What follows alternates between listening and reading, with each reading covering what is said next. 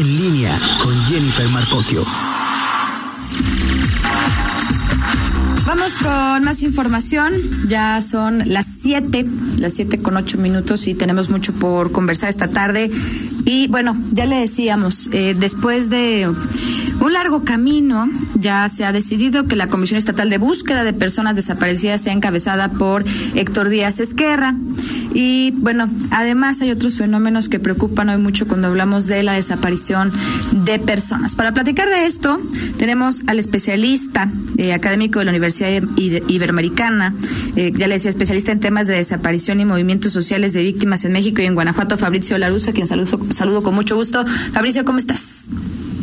Muy, muy bien, muy bien. ¿Ustedes cómo van? Muy bien, muy bien, Fabricio. Pues aquí con este tema que ha resultado pues polémico en las últimas horas, ¿se avanza o no cuando hablamos del nombramiento de un comisionado para el tema de la búsqueda de personas? ¿Qué referencias se tiene hoy en día del nuevo titular? Sí, bueno, él presentó como todos los candidatos y candidatas este, su currículum en, eh, la plataforma eh, y, bueno, tiene un perfil administrativo, eh, viene de la carrera, de hecho, de la universidad en que trabajo, de la Ibero León, eh, la Fundación Mexicana para la Salud, fue director de administración y finanzas en la comisión de víctimas, ese es su, su antecedente mayor quizás en una institución que tiene que ver eh, en parte no con el, con el tema y con el tema de las víctimas, pero en ámbito eh, más operativo, financiero. También estuvo en la función pública estatal, en tema de educación. Y, y sí, entonces mm, no parecería del todo a un perfil de defensor de derechos humanos, por ejemplo, sino más en lo operativo administrativo y quizás menos eh, de campo en el tema de la búsqueda de personas desaparecidas en, en lo específico. Sabemos que sabemos que hay, por supuesto, inconformidad por parte de algunos eh, colectivos de familiares eh, que buscan a sus desaparecidos, porque señalaban incluso, bueno, pues que ya tenían ellos la idea de quién podía cubrir ese perfil. Se dicen que no son escuchados. Eh, ¿Qué pensar entonces de lo que viene para esta comisión estatal de búsqueda? Porque se dice fácil, pero de esta depende, pues, el futuro de o un cambio radical cuando hablamos hoy de la desaparición de personas en la entidad?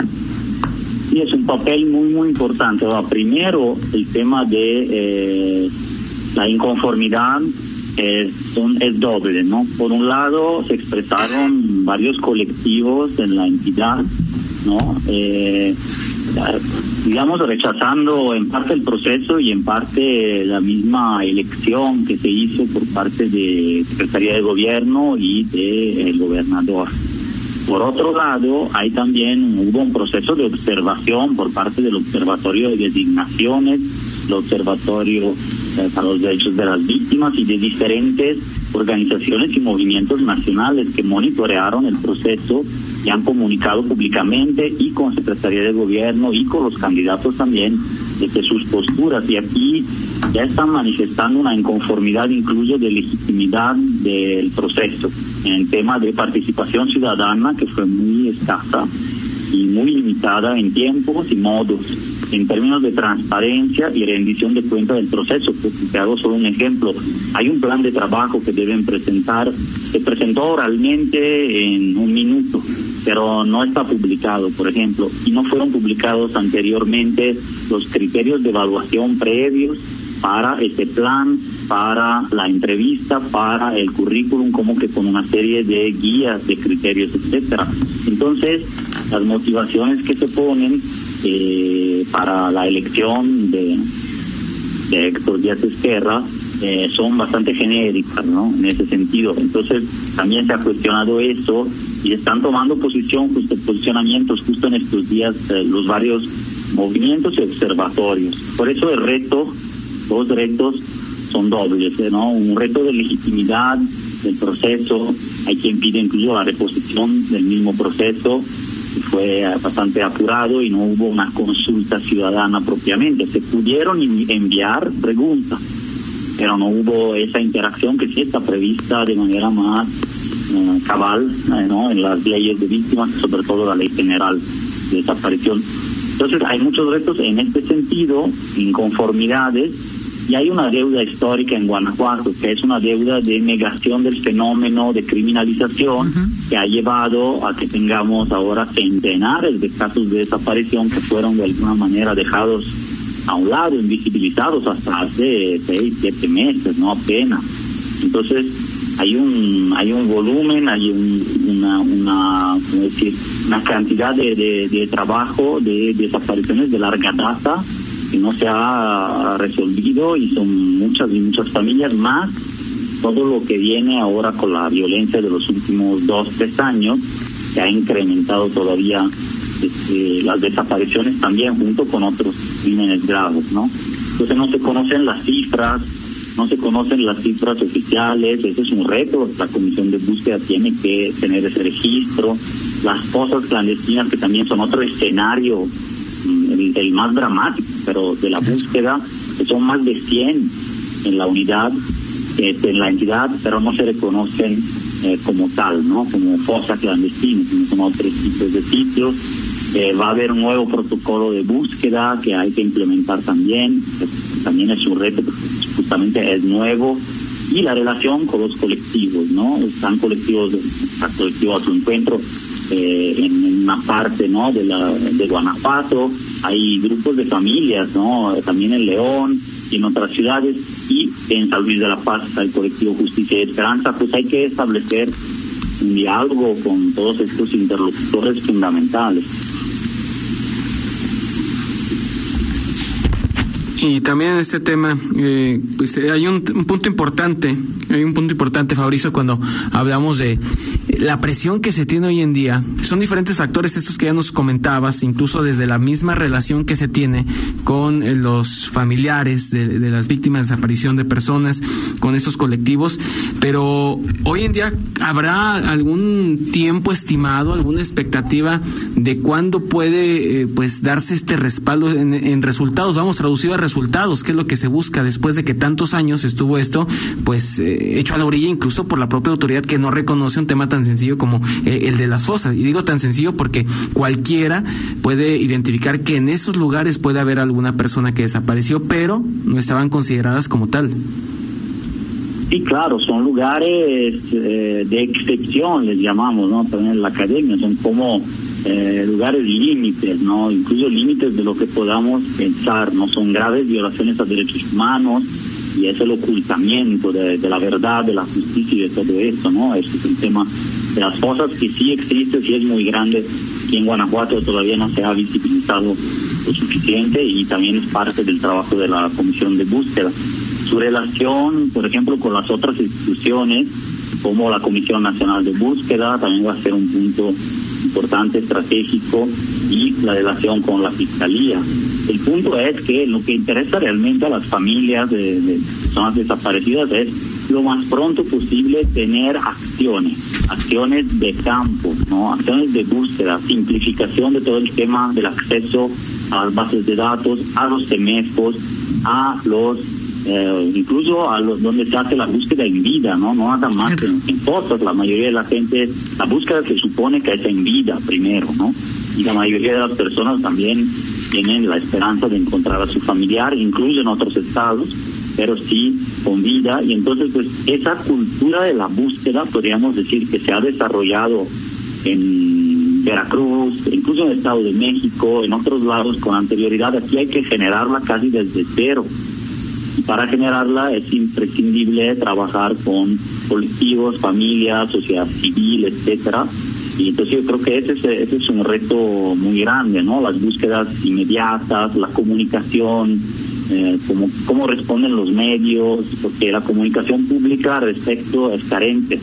Y hay páginas marginales en términos de la web, ¿no? E incluso de la, del internet o mensajes que se mandan sobre los desaparecidos pero no me parece que hay esa fuerza todavía, ¿no? Aquí en el Estado como para señalar eh, los casos, este, hablar con la gente del tema, incluso sensibilizar a los municipios para que actúen, etcétera. La comisión de búsqueda va a tener que crear grupos municipales de búsqueda, las, las llamadas eh, células, ¿no? Células municipales eh, que, que, también van a ser muy, muy estratégicas, ¿no? También hay que preguntar a las familias que viven en ese contexto local, municipal, pues, si no, mm, vas a crear grupos desde arriba, ¿no? Entonces, son varios retos. Eh, hablando de retos, cuando hablamos de la Comisión Ejecutiva de Atención a Víctimas, lo que sucede a nivel federal, bueno, la que todavía en el Estado ni siquiera se nombra, y cuando vemos además eh, este, este recorte presupuestal tan importante que literal eh, pues este dinero estaba planteado para la atención de estas familias a nivel nacional.